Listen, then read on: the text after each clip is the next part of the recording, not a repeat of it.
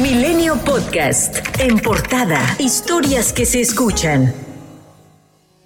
El presidente Andrés Manuel López Obrador se reunió este lunes por la noche con aspirantes presidenciales de Morena y gobernadores de ese partido en un restaurante ubicado en el centro histórico de la Ciudad de México. El encuentro, el cual se da a 24 horas de las elecciones de este domingo, estaba programado desde hace tiempo, según Laida Sansores, gobernadora de Campeche, quien fue la única que accedió a hablar sobre las razones de la reunión. Por cierto que el presidente de la Cámara de Diputados, Santiago Krill, denunció una elección de Estado en la contienda por la gubernatura mexiquense, pues señaló que Andrés Manuel López Obrador promovió a los candidatos de Morena desde sus conferencias mañaneras. Morena se metió con todo el poder y con todo el dinero. Vimos un presidente que utilizó las mañaneras para promover a sus candidatos encuestas falsas para desanimar a los votantes y las descaradas campañas de las corcholatas, ni se diga. Mario Delgado, dirigente nacional de Morena, informó que el partido político inició este lunes su proceso de elección de la candidata o candidato rumbo a la elección presidencial.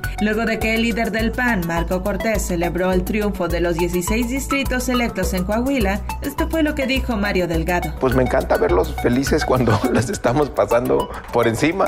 Hay 23 ya entidades gobernadas por nuestro movimiento y así vamos a seguir. Hoy ya iniciamos nuestro proceso. Además, el Consejo Nacional de Morena se reunirá el próximo domingo para comenzar a trazar la ruta electoral 2024. Este lunes, los dirigentes del PRI, PAN y PRD arrancaron la elección del 2024, firmaron la alianza electoral y anunciaron que será el próximo 26 de junio cuando definan el método para elegir a su candidatura, con la advertencia de que bajo ninguna circunstancia permitirá que alguna de las corcholetas perdedoras de Morena sea su abanderada. Así lo dio a conocer el dirigente panista Marco Cortés. Ninguna de las corcholatas será candidato de la coalición A por México. Tenemos con qué y tenemos con quiénes y sabemos para qué.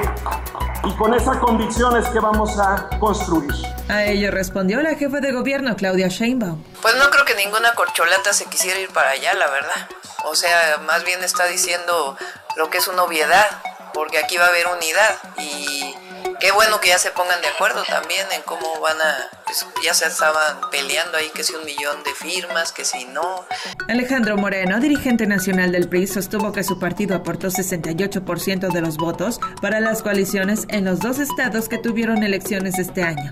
Va por el Estado de México y Alianza Ciudadana por la Seguridad. Por otro lado, señaló que Movimiento Ciudadano lastimó al voto opositor al no sumarse en coalición. Lo queremos decir, si hubiéramos ido juntos, el resultado en el Estado de México hubiera sido otro, porque en la elección del 2021, PAN, PRI, PRD, detuvimos que Morena no tuviera la mayoría calificada en el Congreso y no puedan hacer reformas constitucionales para destruir al país. Los dirigentes nacionales del PRI, Alejandro Moreno, y del PRD, Jesús Zambrano, responsabilizaron al gobernador priista del Estado de México, Alfredo del Mazo, de haber provocado que se perdieran las elecciones en esa entidad. El gobernador del Estado de México le dio la espalda a la militancia priista y eso está a los ojos de todos, pero hay que tener dignidad, hay que tener carácter y hay que decirlo como es. Hay que ser echados para adelante. Si necesitaba carácter, pues yo le hubiera prestado un poco, ¿no? Dante Delgado, coordinador nacional de Movimiento Ciudadano, rechazó una vez más que su partido se sume a Va por México para el proceso electoral del 2024 y comparó la coalición con el Titanic. Han fracasado una y otra vez y quieren que nosotros nos subamos al Titanic, lo puse como ejemplo la vez pasada. Quieren que nuestro acuerdo sea en, el eh, fondo marino donde se está depositando su barco lleno de cuarteaduras. No, ellos no le han dado solución al pueblo de México. Tuvieron su oportunidad y fallaron.